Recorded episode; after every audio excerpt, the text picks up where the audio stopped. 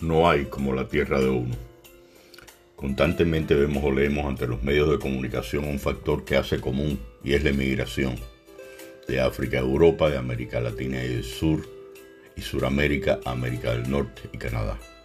También sucede a lo interno de los propios continentes y regiones, donde por lo visto, solamente basándonos en el sentido geográfico de la emigración antes descrita, se evidencia que la misma emigración se genera a partir de países subdesarrollados del tercer mundo hacia países del primer mundo, aunque irónicamente hablemos del mismo mundo.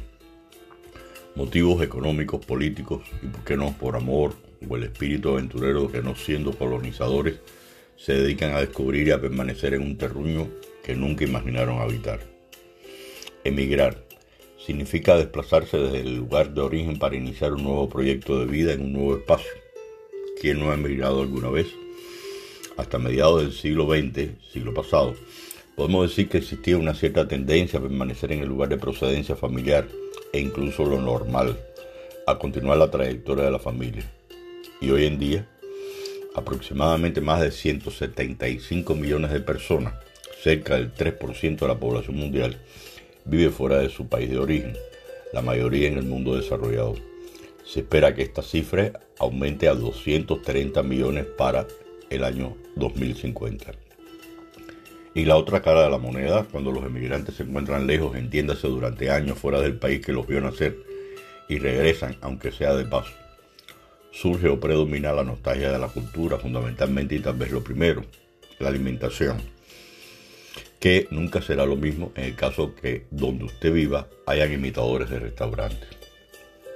Para después dejamos el enterno que es lo que ha cambiado, cuánto ha cambiado el entorno, nuevas construcciones, nuevas calles o simplemente la inercia del pueblo con sus calles de tierra, cuya por, cuyo polvazo nos embadurna de pies a cabeza al paso de los buses o autos que no diferencia de qué lado van, ya que nunca existió una línea amarilla que distinguiera el sentido correcto de para dónde vas y de dónde vienes. ¿Y qué decir cuando nos encontramos a la profe de la escuela, aquella que nos enseñó las primeras letras y que aún sigue batallando con la prole de generaciones, a pesar de un elevado cúmulo de canas y lentes, que cada día son más gruesos.